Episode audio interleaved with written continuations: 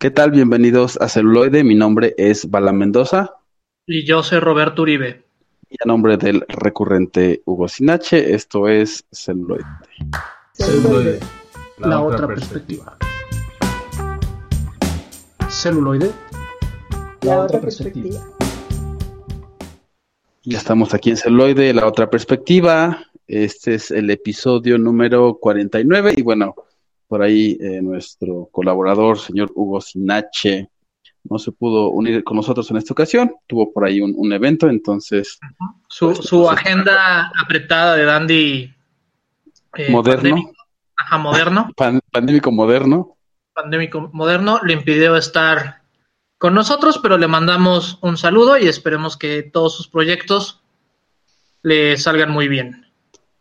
Así es. Y bueno, en esta ocasión les tenemos preparado un episodio bastante, bastante interesante. Sí, sí, sí. Eh, y, padre, ¿no? O sea, padre porque yo creo que es uno de los grandes del cine internacional y mucho de su trabajo lo hizo en México, pues nadie es profeta en su tierra. Creo que él es un claro ejemplo de, de esto. Y que también las circunstancias eh, histórico-políticas, pues también tuvieron que mucho que influir en, eso, ¿no? Que viniera a México. Si no saben aún o no han deducido aún de quién estamos hablando, estamos hablando de eh, Luis Buñuel, ¿no? Quien es originario de España y justamente pues le toca toda esta época del franquismo. Eh, la Revolución Española y pues bueno.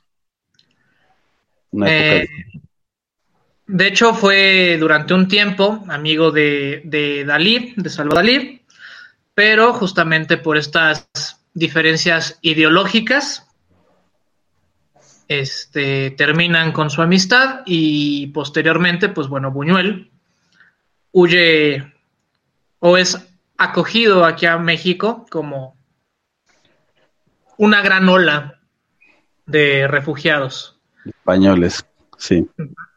A diferencia de Dalí, que en lo personal creo que fue un movimiento muy astuto de su parte, proclamarse pro-flanquista, porque así no sufrió de la censura y pudo hacer la obra de lo que quería sin... Sin enfrentarse como a tanto. También es diferente, ¿no? O sea, digo, más allá de por qué se hayan separado, o sea, por qué hayan dejado de ser amigos y, y más o menos entiendo el tema, y digo, no lo vamos a discutir porque no es un programa de política, pero vaya, entiendo que tenía una corriente un poco menos subversiva en ese sentido, ¿no? O sea, Buñuel sí era más, y, lo vamos a ir viendo en, su trabajo, eh, más más de poner las cosas, y no solo al gobierno, sino a todas las personas. O sea, ver sus películas, ver sus creaciones, nos pone en un lugar incómodo, por decirlo de alguna manera, ¿no? Sí, sí, sí. De hecho, le, gustaba poner el, el dedo en la llaga. Sí, exacto. Entonces, eh, pues con todo esto e, es, que, que, viene a México y bueno, también en México él encuentra una fuente grandiosa de inspiración, ¿no? A pesar de que después se fue pues a, a Europa y estuvo en otros lugares también filmando, siempre tuvo un aprecio y un cariño muy especial por México, ¿no? Siempre dijo, no hay lugar, ¿no? Donde el surrealismo sea tangible más que en México, ¿no? Para él, ese fue su, su, su musa, ¿no? México. Sí, exactamente. De hecho, se vino a morir acá. Y bueno, hemos seleccionado seis de sus películas. O de sus trabajos. Eh, ajá, de sus trabajos puesto que como no hizo nada dentro de España, pues mucho lo hizo aquí en México y en Francia, si mal no recuerdo. Entonces se pueden dividir como tres etapas y su, su trabajo y pues bueno, recordarles que este es un trabajo editorial como siempre, hemos dejado algunas fuera, otras esperemos recomendárselas vía redes sociales y pues bueno, pasta de chorizo y vamos con la maciza. Así es. Yo creo que empezamos con el perro andaluz, ¿no? Eh, por dos razones. Es parada obligada de Buñuel, uno, dos de sus trabajos más, eh, más viejos o de sus primeros trabajos. Y tres, pues es un cortometraje, ¿no? O sea, dura 21 minutos, si no me equivoco, entonces creo que, creo que es buen, buena obra para, para comenzar a hablar de él, ¿no? Entonces, pues bueno, el perro andaluz eh, es, ese experimento que, hace, a mí se me hace como un experimento y se me hace importante también mencionarlo a pesar de que este sí es un poco más mainstream. Eh, ¿Por qué? Porque para mí ese le dio, no sé si las ideas, pero a mí me da esa impresión que de ahí sacó como, o desarrolló después todas esas ideas que estaban ahí. O sabemos mucho el tema de las manos, ¿no? El, tema de una mano cortada, que después veremos en El Ángel Exterminador. Eh, por ahí también vemos como un hombre está pues, ahí manoseando una chica que no se sabe y no se entiende muy bien cuál es la relación entre ellos. ¿eh? No, también vemos esta mano hormigueante o esta mano rodeada de hormigas. El, tema de, las, de los animales muertos, ese es uno, ¿no? Que también está por ahí en varias etapas o en varios de sus otros trabajos. Eh, el tema de las manos, ¿no? Sea, ya sea que tengan hormigas en, el perro andaluz o que estén cortadas, que también lo vemos en el perro andaluz y después en otras, y también ese tema sensual que después vamos a ir viendo también en, el resto de las películas. Ah, y a la vez no deja de lado ese, ese tema que les decía de ser subversivo eh, a su manera, ¿no? Eh, porque a su manera, pues de esa manera surreal extraña que parece que estás soñando, que parece que estás como en un, pues sí, como en un viaje de drogas o estás soñando o ambas cosas a la vez. Y en lo personal yo creo que era como el paso lógico, pues venía de toda esta vanguardia del surrealismo y esta ideología, ¿no? Que surgió a, a principios de los 1900 junto con otras vanguardias como el, dadaísmo, o sea, ya la pintura ya estaba explorando otros campos de, la psique humana o de la expresión humana, pues la fotografía les había quitado ese realismo. ¿Y qué es lo que pasa? Pues que el cine pues son fotografías en movimiento. Y como en un principio el, el cine imitó, al arte, imitó a la pintura, y de hecho pueden ver N cantidad de referencias de, cuadros este, adaptados o parafraseados, por así decirlo, en películas. Yo creo que El perro andaluz justamente son estas parábolas visuales de distintas obras que el surrealismo contenía ya. Sí, como que hace una especie de recorrido y, y por eso decía que era como un experimento, porque se ve todavía que no tiene como todos los elementos que después va a ir adquiriendo, pues de estar haciendo más películas, ¿no? De seguir desarrollando eh, su carrera de cineasta. Y bueno, en esta, pues como les digo, ¿no? Es de 20 minutos, realmente no, no es, eh, no es un largometraje, ¿no? Es un cortometraje, es mudo, lo cual es interesante, porque es de 1960. Entonces, también eso creo que tiene un porqué.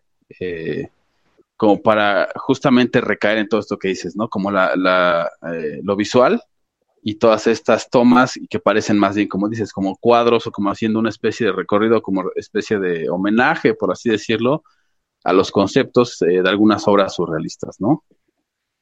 Sí, y simplemente dejamos que las imágenes hablen, ¿no? En este cortometraje que nuevamente eh, fue descontextualizada en su momento. Yo me acuerdo que este, como 15 o 20 años después, eh, criticaron mucho pues la escena icónica que la hemos mencionado aquí, donde se hace este símil o esta para este sí, pues este símil entre cortar el, el, ojo de la chica y cortar el ojo del perro rasurado ¿no? O sea, visualmente, pues sí, está cortando el ojo de la chica, pero pues no podía cortar el ojo de una mujer. Claro. Enfrente de la cámara, entonces corta de un perro muerto. Sí, ¿no? y, se ve por maltrato animal y y en cantidad de cosas. Y digo, así es muy impactante, ¿no? Y esa es la parte que decíamos. Él, gustaba de provocar eso, ¿no? De, por un lado, crear escenas, lo que él decía, ¿no? En alguna de las entrevistas decía que le gustaba crear como estas escenas que a pesar de que podían parecer muy extrañas o lo que sea, también había una belleza muy, muy debajo, si te fijabas bien. En este caso es difícil, ¿no? En la del perro andaluz, en esa imagen, pero después vamos a ir viendo cómo sí es así, cómo sí logra a, llegar a ese punto. definitivamente, o sea, el efecto sí se ve bastante, bastante eh, hardcore, por así decirlo, ¿no? Y, digo, para los 60, pues obviamente todavía más, ¿no? Eh, y bueno, pues vaya, usa, ese recurso para generar ese impacto en nosotros y, como que establecer de alguna manera lo que vendría después. Claro. Y pues bueno, ahora los dejamos con un poco de música y musicalización de las obras de Buñuel para regresar con más perspectivas y más celuloide.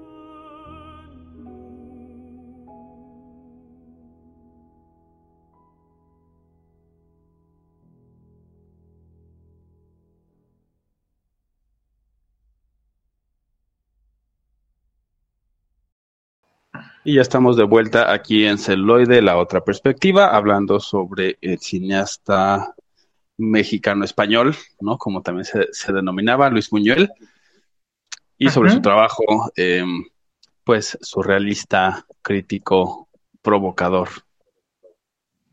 Sí, y ahora este, les recordamos que estamos completamente en vivo, pero se pueden contactar con nosotros a través de nuestro correo que es contacto arroba celuloide.life, al igual que Instagram, Facebook, Twitter y si nos falta alguna red social, pues díganos y también nos buscaremos por ahí. Además, este que nos pueden mandar mensajes en vivo. En vivo. Así es, a través de Spreaker y bueno, también eh, después de la emisión en vivo está el podcast también sabemos que muchas personas pues eh, no tienen el tiempo para escucharnos en el horario que estamos y bueno, los escuchan después cuando estamos en podcast. Estamos en todas las plataformas. Si hay alguna que no, pues ahí nos avisan y lo arreglamos. Sí. Y bueno, ahora avanzamos un poco más en el tiempo. O un mucho. O un mucho. Y nos vamos, ¿a cuál nos vamos? Ah, pues podemos hablar de Viridiana. Viridiana, yo creo que es, es bueno, porque nada más quiero que te cheques este lencazo. O sea, Silvia Pinal, Fernando del Rey, Francisco Raval, Margarita Lozano, Victoria Cini y Teresa Raval, por mencionar algunos. O sea, puro cine de oro y pura joyita, puro primer actor. Así es. En esta película, o sea. Y la historia es tan, tan psicológica, o sea, nos juega mucho con esta psicología, este, llega a ser hasta blasfema, llega a ser iconoclasta la, la película. Sí, también ahí podemos ver a Silvia Pinal, eh, bueno, en varias de las películas de Buñuel, ¿no? No nada Sí. más en el tema de, mm, como más, digamos, dramático en el sentido del cine de oro mexicano, que no es que esté mal, pero de repente puede estar encasillada, como hemos dicho, ¿no? Eh, de algunos otros actores o actrices, y en este caso, pues vemos diferentes roles, ¿no? Y que, y que era bastante, bastante buena. De- Sí. Bueno, Y pues Digo- bueno, recordemos que en esta época y durante mucho tiempo, este, y aún sigue, México sigue siendo muy conservador en ciertos aspectos.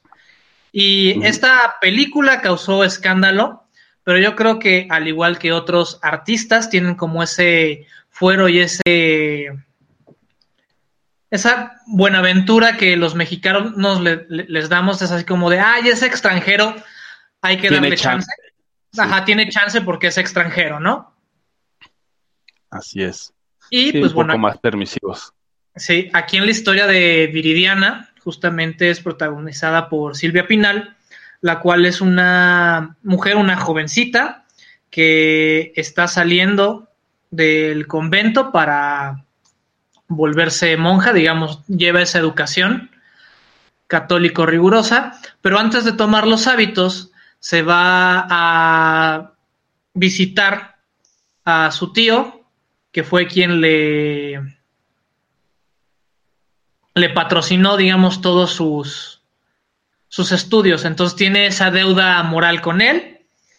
Y cuando la ve el tío, le recuerda muchísimo a su difunta esposa. Que ahí eso juega, juega mucho con, con ese tipo Sí, de sí, sí. situaciones, ¿no? Donde como que el subtexto o lo, que, lo que no está dicho del todo también juega una parte importante en la historia.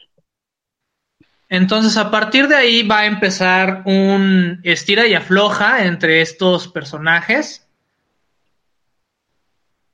eh, rodeados de culpa y rodeados de deseo. De, No. de deseo concupiscente. Exactamente. Porque es- es- ese es uno de los temas eh, que les decía, Recurrente. Va a ser re- recurrente, sí. ¿no? El deseo. como, como Hugo, que ahora no fue regular ni recurrente. Pero en este caso, ese tema sí. En este caso, este tema sí es recurrente.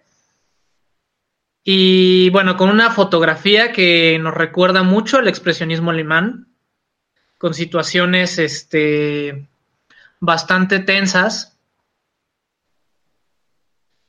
Y en lo personal es de las que más me gustan, ¿no? O sea, creo que, que juega muy bien con, Con todos los elementos, ¿no? Eh, con todos los elementos, sí. la trama, las actuaciones, eh, aquí ya se ve como una dirección pues mucho mejor o más pulcra, por así decirlo, que en El Perro Andaluz.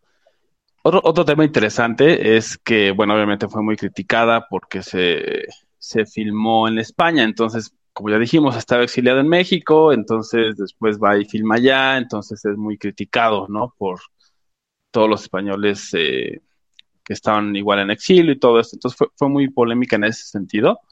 Y otro de, de las cosas curiosas es que pues la censura franquista objetó que el final de la cinta, donde, bueno, pues este, el, el Viridiana, ¿no? Llama a la puerta de, de su primo, él abre, ella entra y se cierra la puerta detrás de ella y bueno, ese es como el, el final que se tenía, ¿no? Y dije, oh, no, eso no puede ser. Entonces dijo, ok, está bien, vamos a poner un final diferente. Entonces pone a Jorge, a Viridiana y a Ramona, ¿no? La criada, y se ponen a jugar cartas y es una especie de sugerencia, ¿no? O Sí, sí, sí, es un... de lo que va a ocurrir después de un, un- Sí. Vaya. Entonces, Exactamente. Y también aquí, si mal no recuerdo, tenemos una imagen icónica, este, donde Buñuel parodia, este, no, o la estoy confundiendo, donde parodia la última cena.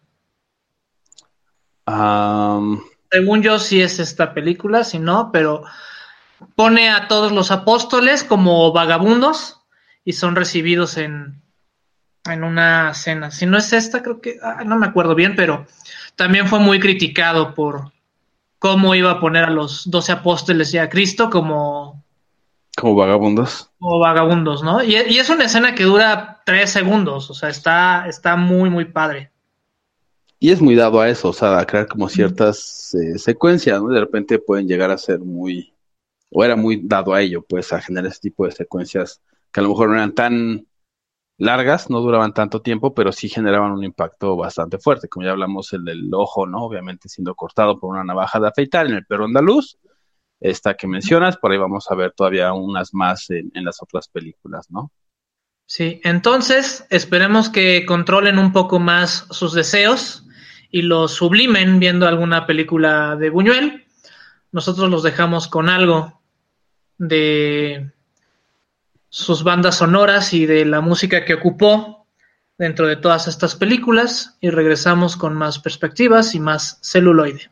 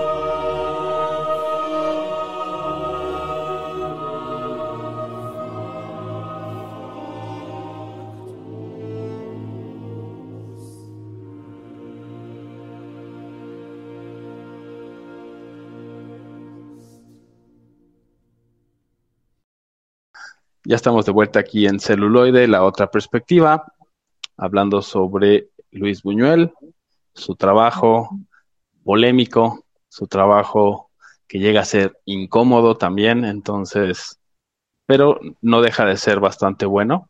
Y, rico visualmente, o sea, si quieren, si quieren de fotografía y quieren este de iluminación y muchas cuestiones técnicas, tanto narrativas como visuales, Buñuel es un excelente referente. Así es. Es muy, muy bueno. Y bueno, ahora vamos con otra de sus películas. Esta es El Ángel Exterminador. Y bueno, esta película, la verdad me gustó, me gustó bastante. Em, de, de, todos trabajos no he visto todas, he visto varias, pero esta, la verdad no la había visto hasta ahora que hicimos este trabajo. Me gustó muchísimo. Fíjate que con esta película tengo un tema, güey. O sea, nunca la he podido ver completa.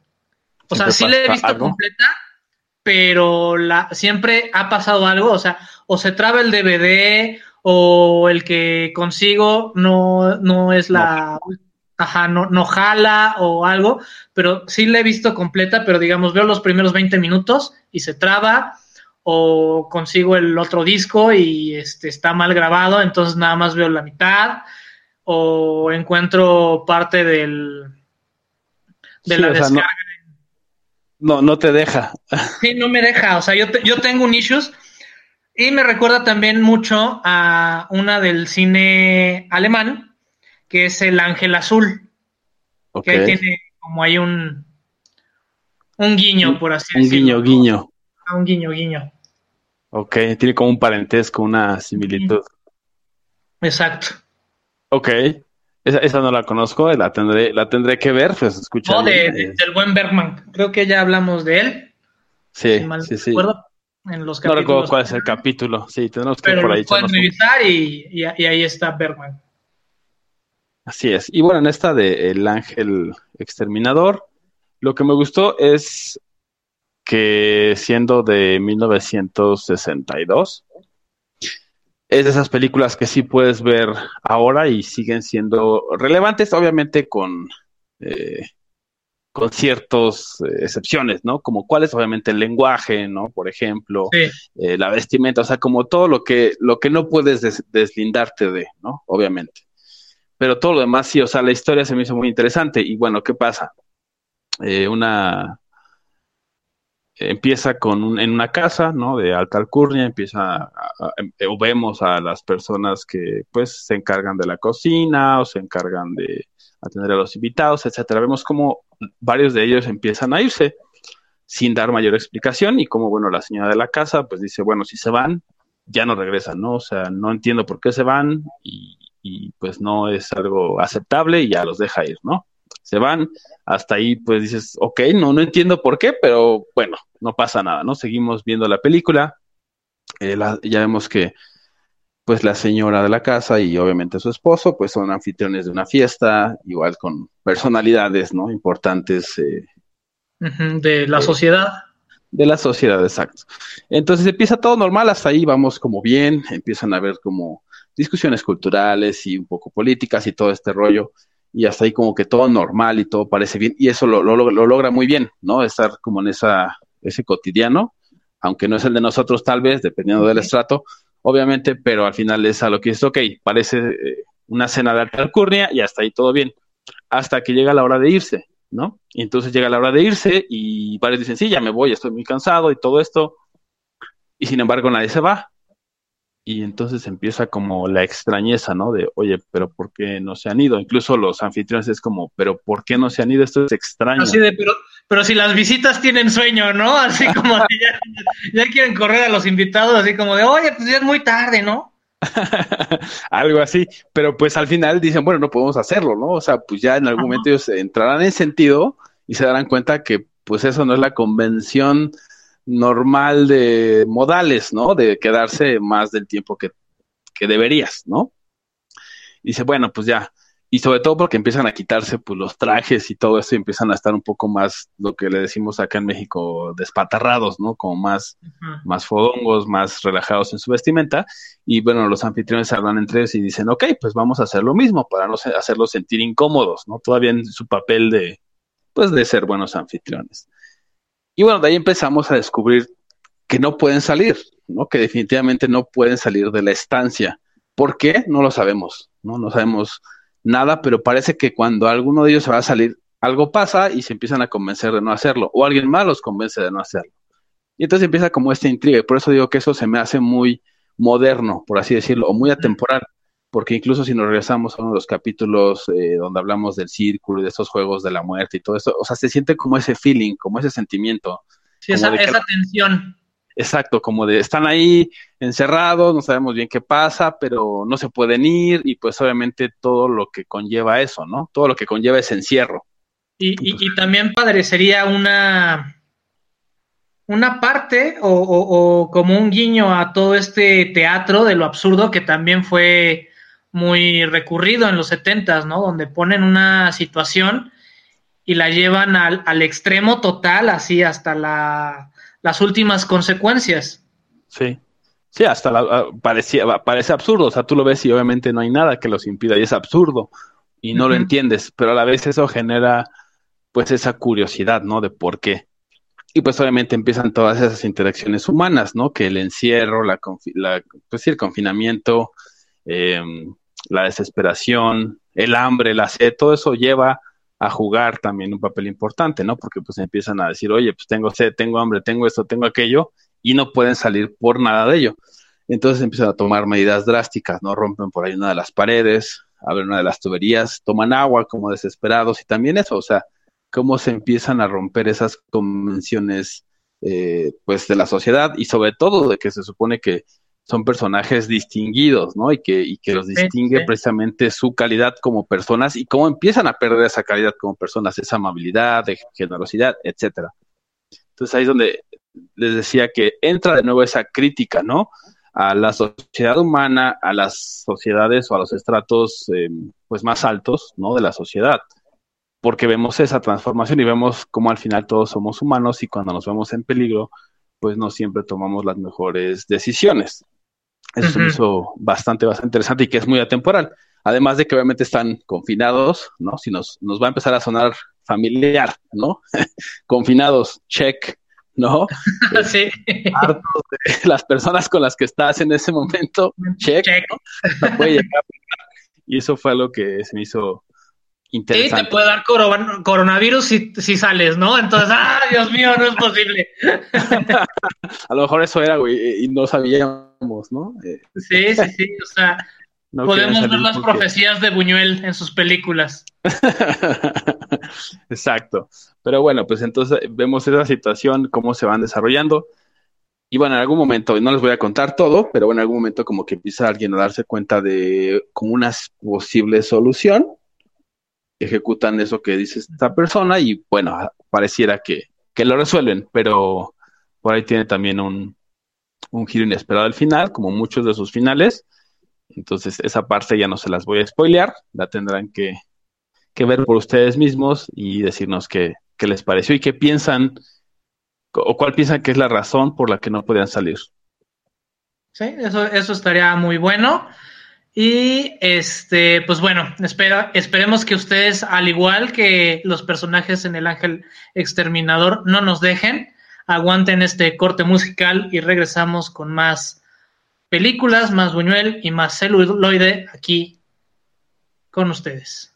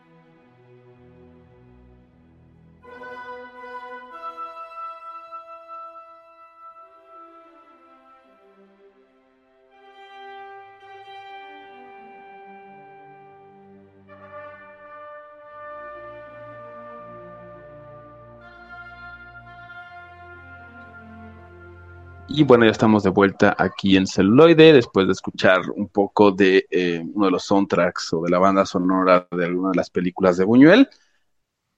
Como usualmente tomaba ¿no? estos movimientos de piezas clásicas, pues como se dan cuenta quisimos hacerlo un poco más dinámico y nada más dejarles por ahí una, una parte de este Una tajada de, de, la vasta música ocupada por, por Buñuel.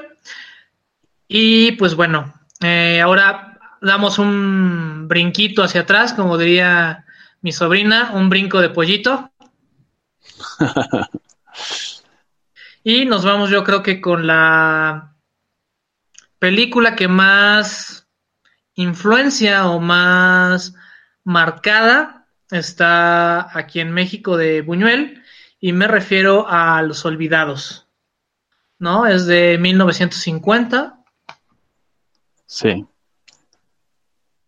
Definitivamente marcó, ¿no? A toda una generación y a generaciones posteriores, porque igual. Sí, o sea, eh, tiene, tiene mucho que comentarse. De hecho, podríamos hacer un sol y pasarnos horas y horas hablando de, de todo lo que que ha sido Los Olvidados para el cine mexicano y para el cine de Buñuel también. ¿No? Este, si no la han visto, la tienen que ver, pues nos demuestra un, este, un México o nos demuestra un, rostro de México que sigue muy latente, ¿no? Que es esta desigualdad social. ¿No? de los, ¿no? Ajá, esta película originalmente se iba a llamar La Colonia oculta o el barrio oculto y ya después justamente platicando con los de marketing, que no existía el marketing ahí, pero este se llegó al acuerdo de cambiar por los olvidados. Y este cabe destacar el personaje de el Jaibo, que no hay ser más perverso, maligno, rencoroso y vil que no sea él. sí, es como toda esta representación, ¿no? De una persona totalmente sin escrúpulos, alevosa y ventajosa, ¿no? Y que literalmente no se va a tener ante nada para pasar sobre los demás, ¿no? Y, y, creer que obtener algo, por así decirlo, ¿no? Por eso decía que así como vemos en los estratos más altos en el ángel exterminador, acá vemos los estratos más bajos, ¿no? Eh, eso es algo que siempre retrató muy bien, ¿no? Las diferencias de las sociedades o de los estratos y de las personas. Y como siempre existe un grupo de retractores y estaba leyendo un, un artículo que decía que justamente Los Olvidados es la cinta más odiada por los mexicanos. Lo cual a mí se me hace muy pretencioso, puesto que no sé si es odiada porque se nos hace incómoda, pero a mí me gusta muchísimo, creo que es una este, excelente película. Y después tiene este, también este, ¿cómo se llama? Este juego, ¿no? Porque, bueno, como buena película mexicana, termina en tragedia, pero había un final oculto, un final que después de varios años de estar revisando digamos, el trabajo de Buñuel que, dejó a, su familia y como patrimonio, encontraron este otro final donde no pasa lo que pasa en el final, este, entonces tenemos un fin positivo, alterno, que le cambia completamente el significado a la película, que en lo personal yo creo que le parte. ¿No? O sea, yo creo que el, el final que eligieron es el adecuado porque el otro como que hasta te desdibuja todo el mensaje que quería mandar. Sí, puede ser, y al final es, em, creo que por eso puede, eh, tomando como referencia lo que acabas de decir, de que es la película más odiada, y creo entender, digo, no estoy seguro, pero creo entender el por qué. Definitivamente, si comparamos eh, Los Olvidados con alguna de las películas de Pedro Infante, y no por ello estoy diciendo que sean malas, pero sí tiene más ese tema de, este, pues les va mal, pero bueno, como se esfuerzan y como creen en Dios, este, pues ya se salvan, ¿no? Y acá en los olvidados es, no, O sea, hay personas que les va muy mal, ¿no? Y no hay forma, y no importa qué tan buenos, bondadosos, trabajadores y esforzados sean, pues de repente no pueden escapar a estas circunstancias, ¿no? Tan terribles.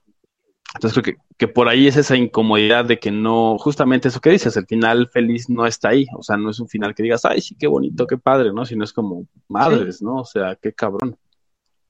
Y pues bueno, como, como dato curioso, justamente en esta polémica se vieron inmiscuidas esta Lupe Mari, que fue esposa de Diego Rivera, y este que criticaron justamente la, la obra, ¿no? diciendo que era una, una porquería y que era muy ofensiva. Y por otro lado, Siqueiros este, se puso del lado de, de Luis Buñuel y diciendo que, al contrario, ¿no? Que era una obra maestra. El conflicto llegó a tal grado que varios de los participantes de Los Olvidados pidieron que sus nombres fueran retirados de los créditos al momento de, de que la película saliera en exhibición en los cines. No, pues está, sí está cañón. Así como, no, no quiero, quiero que se no se asocie mi nombre a este proyecto, ¿no? y, era gente con la cual Buñuel llevaba trabajando años. Claro. Pues también es como el, el hit, ¿no? O sea, el calor, el, la intensidad de la opinión pública o de la opinión de ciertas personas, porque al final, si, si no fuera un trabajo que quisieran hacer, pues no lo hubieran hecho, ¿no? Así de sencillo. Cuando alguien, un director llega y les dice a un actor, a una actriz, o alguien más del, del equipo que hace una película, este es el proyecto, le entras o no, pues todos pueden decir, no, no, no le entro porque no me interesa, ¿no? O no está alineado con mis objetivos o lo que sea. Pero si le hicieron y después, obviamente, al ver el calor, ¿no? De, de las críticas y todo esto, lo quisieron desasociar, pues obviamente es distinto, vaya, ¿no? Ahora también cabe destacar que el ritmo de esta película, como mucho de la época, es otro. Entonces, si ustedes no la han visto, esténse preparados porque aparentemente no pasa nada, pero está pasando mucho. Sí, sí, igual, em, como dices, es, propio de la época, ¿no? Que, que lo que decía, que podemos tener cosas que son atemporales, pero otras que no tanto, y en este caso, pues casi todas, ¿no? podemos eh, sentir ese ritmo diferente, ¿no? que puede llegar a ser un poco más lento eh, que a lo que estamos acostumbrados con el cine moderno, con el cine actual moderno. Sí, contemporáneo. Eh, contemporáneo, sí, este, sobre todo el comercial, ¿no? Es como muy, muy rápido, muy trepidante, muy impactante y ya. Y acá pues es más lento y también eso te fuerza a pensar, a, como a disfrutar la película de otra forma, ¿no? Porque cuando es así muy rápido y muy vertiginoso, de repente no te preguntas tantas cosas porque vas como siguiendo lo que te están queriendo mostrar. Cuando es más lento, sí te fuerza a decir, a ver, pero ¿qué es lo que está pasando? ¿Qué es lo que yo estoy observando? ¿Qué es lo que yo sé?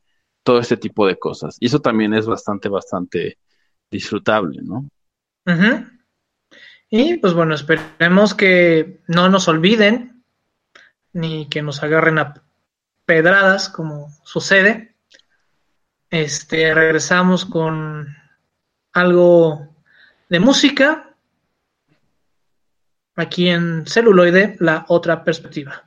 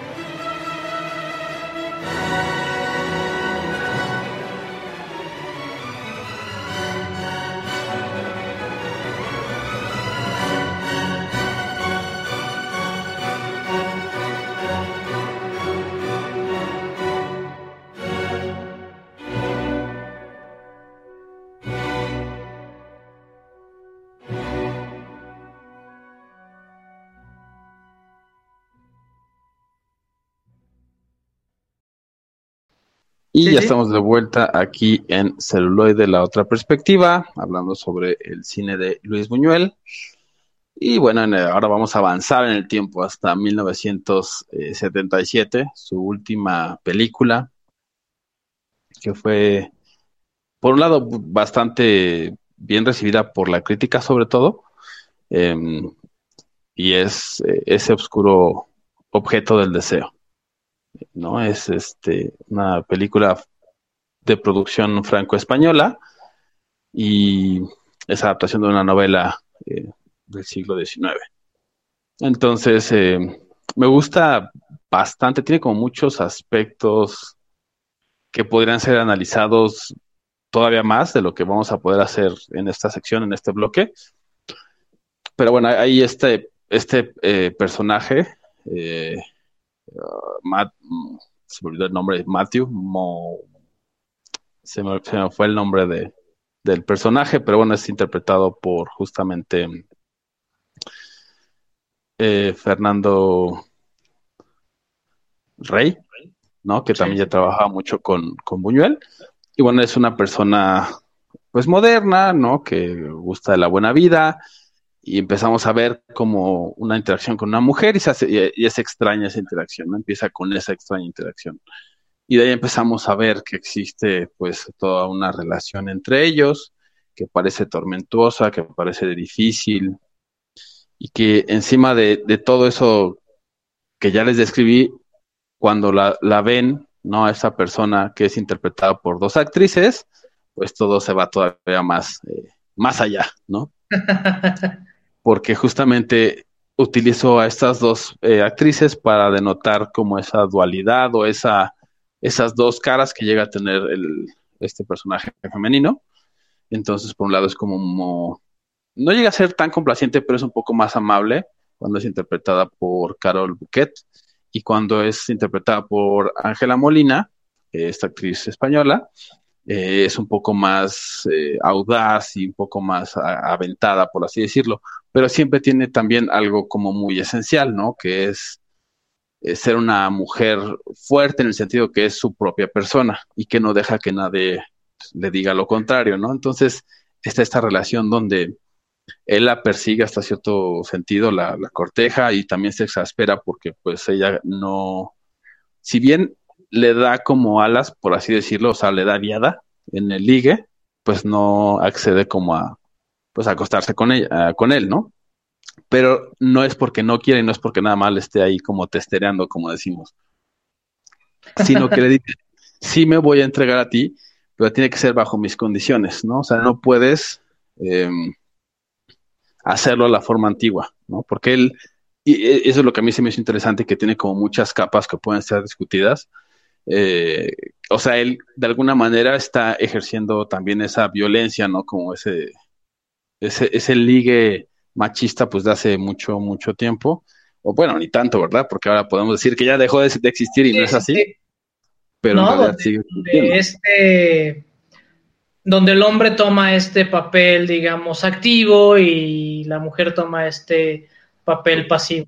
No tanto, no va tanto por ahí, sino más bien como el tema de, como la imposición, ¿sabes? O sea, como esa eh, cultura, digamos, de, machista de eh, son posesiones.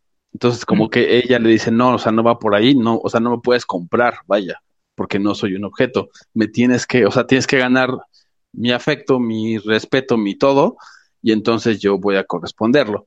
Pero como él se, se niega justamente a eso, porque pues también es una persona ya pues más grande que, que, que ella, ¿no? O sea, digamos, él tendrá 50 o casi 50 y pues ella se ve como de 30, 30 y pocos. Entonces, obviamente también esa diferencia es la que hace que a él le cueste trabajo cambiar, ¿no? Todo eso que ya ha hecho durante, pues, mucho tiempo, ¿no? Todo, durante toda su vida. Entonces, más bien es esa dinámica donde le dice, no me puedes comprar, o sea, no, no va por ahí. Más bien mi forma es esta, o sea, gánate mi, mi respeto, mi afecto, mi cariño. Y aún así sí hay como esa interacción, o sea, así se dan besos y todo, pero está como eso muy, eh, muy tangible, lo dice y lo pone, y de repente es así como muy, podríamos decir, alocada, ¿no? O sea, dice no y, y hace como que desmanes, por así decirlo pero eso le, añade justamente una profundidad muy fuerte, porque ese personaje, pues no era tampoco tan común, ¿no? En el cine en general, y pues menos en, pues vaya, como, como, eh, como algo que hubiéramos visto, por ejemplo, aquí en México o en Latinoamérica, ¿no? O sea, un, un personaje que podría decir es inconcebible. Y justamente jugando con estas dos actrices, entonces eso le añade simplemente capas de, complejidad a, la película, ¿no? Para poder entender qué es lo que está sucediendo. Claro. Pues es este, esta, esta dinámica, ¿no? De, de, estira y afloja, entre los personajes y nunca deja el surrealismo de lado.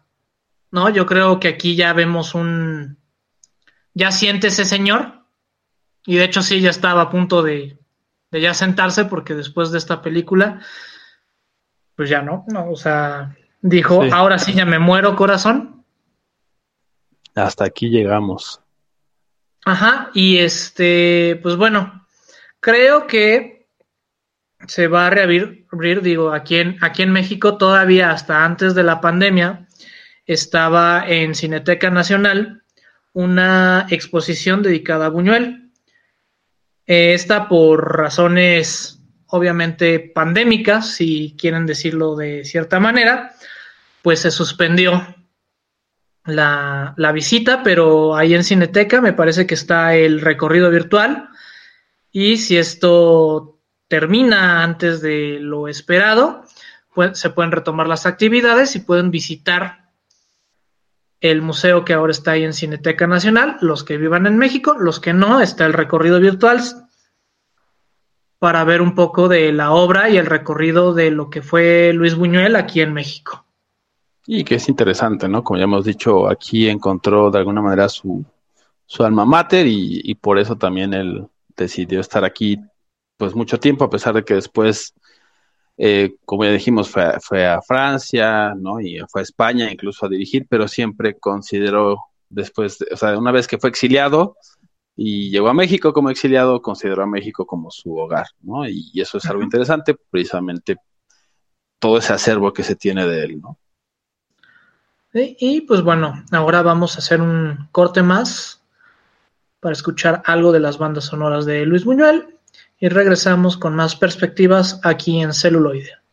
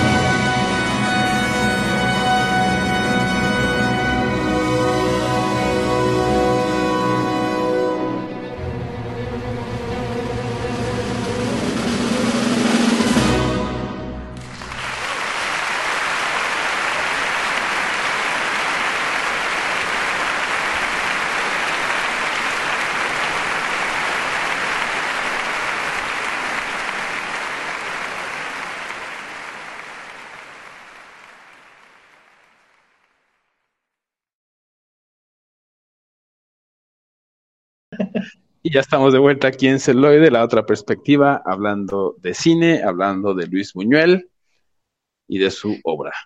Y nuevamente vamos a hacer un pequeño salto atrás del 77, nos vamos al 72, donde yo les quiero platicar del discreto encanto de la burguesía. Señores, yo creo que aquí podemos encontrar a, Buñuel en su máxima expresión, tanto en su realismo como en tocar situaciones no queridas por la misma sociedad o el mismo sistema. Porque. Temas complicados. Ajá, y más complicados, ¿no? O sea, todo el mundo habla acerca de, de la burguesía, malditos burgueses, este, y son justamente los dueños de, del capital.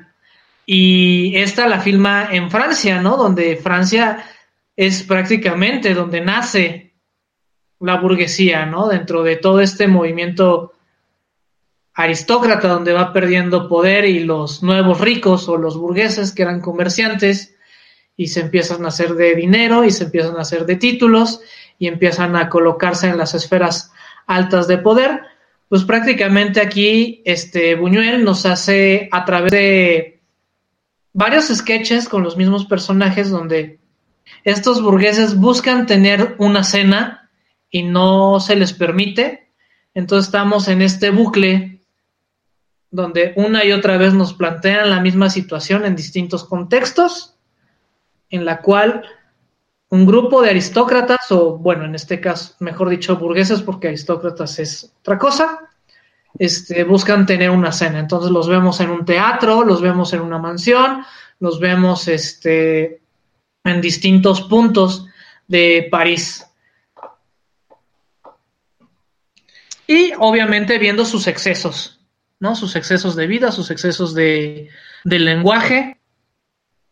Que también eh, voy a recalcar el punto que decía hace rato, ¿no? De que nos puede mostrar bastante fehacientemente justamente esos estratos, ¿no? Tanto ya lo vimos en Los Olvidados como, eh, pues, ¿no? Burgueses y todo esto.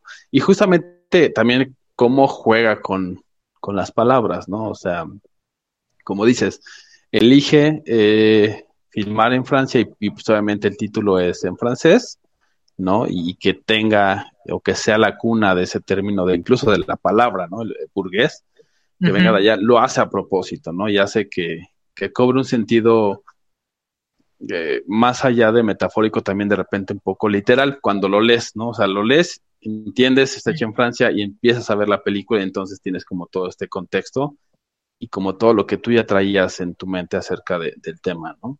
Sí, ¿no? Y eh, el esta palabra, ¿no? Discreto, ¿no? O sea, sabemos que hay cosas obscenas y hay cosas que son visibles, ¿no? Lo obsceno es lo que no se le muestra al público, ¿no? En una obra de teatro, lo obsceno es todo lo que está detrás de la escena. Sí, tras bambalinas. ajá, tras bambalinas, ¿no? Entonces estamos hablando de algo que, que generalmente no verías algo que sucede discretamente, pero que está este, a la vista de todos. Sí, que es, eh, no, no es aparente, pero está ahí, ¿no? Y que pudieras tratar de ocultarlo, o justamente eso, ¿no? Lo que hablábamos, que en algunos estratos, pues, quieres presentar una imagen, porque eso puede representar oportunidades de negocio, oportunidades diversas, y cuando se, o sea, si se supiera todo esto que no es visible o que no está a simple vista, pudiera cambiar eso. Y este también eh, me recuerda una, una plática que tuve que decía, ¿quieres saber si eres burgués? Pregúntate cuánto tiempo de tu vida puedes mantener tu estilo de vida sin trabajar. Si tu respuesta es siempre, o sea, no tres años, no veinte años. Es si durante toda tu vida puedes mantener ese estilo sin trabajar, mi hermano, eres un burgués. De lo contrario, perteneces al proletariado. Sí, pues sí, a lo mejor con más o menos este facilidades, pero si tienes que trabajar todavía perteneces. Es interesante porque justamente, y, yo lo diría, es más interesante ahora en este momento, justamente porque ya se parecen disolver esas diferencias, pero no del todo, ¿no? Justamente hace, un, no recuerdo si dos semanas, tres semanas, leía un artículo que publicaron, ¿no? De que en México se consideraba mucha gente eh, clase media, ¿no? Y ya te ponían como los parámetros de qué es la clase media y pues un gran porcentaje de las personas de México no lo son. No, no, accede, no accede a la clase media. Exacto. Y, tiene que ver con eso, o sea, sí se disuelve porque al final ya tenemos muchos otros medios eh, crediticios, por así decirlo, ¿no? O sea, cualquiera ya puede obtener una tarjeta, un coche, un préstamo, o sea, muchas cosas. Antes no, antes hacían un, betting, un, bet, un pues sí, como un proceso más riguroso, ¿no? Y ahora se disuelve, porque puede decir, tengo un coche del año, medio así lujosón. Medio. Ajá, pero pues, justo eso, ¿no? Tienes que seguir trabajando, o sea, no es de que lo, o no, no pagaste el efectivo ni nada de eso. Y, realmente lo que haces es, administrar tu deuda, no... Sino administrar tu riqueza. Ajá, exactamente. Sí, sí, muy, muy diferente. Muy distinto, es muy distinto administrar la deuda que administrar la riqueza. Exacto. Entonces, al, final pues, es interesante lo que decíamos, ¿no? Estos temas son atemporales o, parecen ser hasta cierto punto atemporales, ¿no? Pueden ser en los 70, pueden ser ahora y siguen siendo bastante relevantes. Y pues bueno, nosotros esperamos que todos nuestros escuchas, ya sean del proletariado o de la burguesía, estén atentos, pues regresamos con las recomendaciones aquí en celuloide. La otra perspectiva.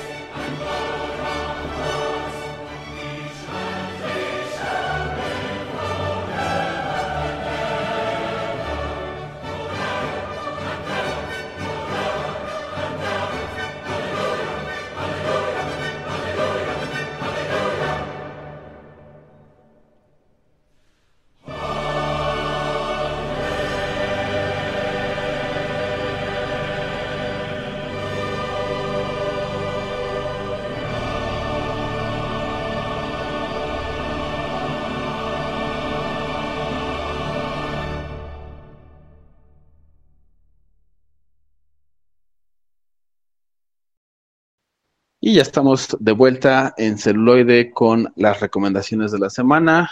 ¿Qué, qué tienes para nosotros, buen Bob? Bueno, primero decirles que eh, Buñuel fue muy... Pro... Eh, se me lenguó la trama. ¡Ah! Prolífico. Prolífico, gracias.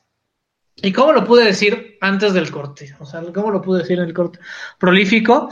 Y pues en su haber desde 1929 hasta 1977, tiene 32 películas en su acervo, sin mencionar sus trabajos como guionista y como escritor.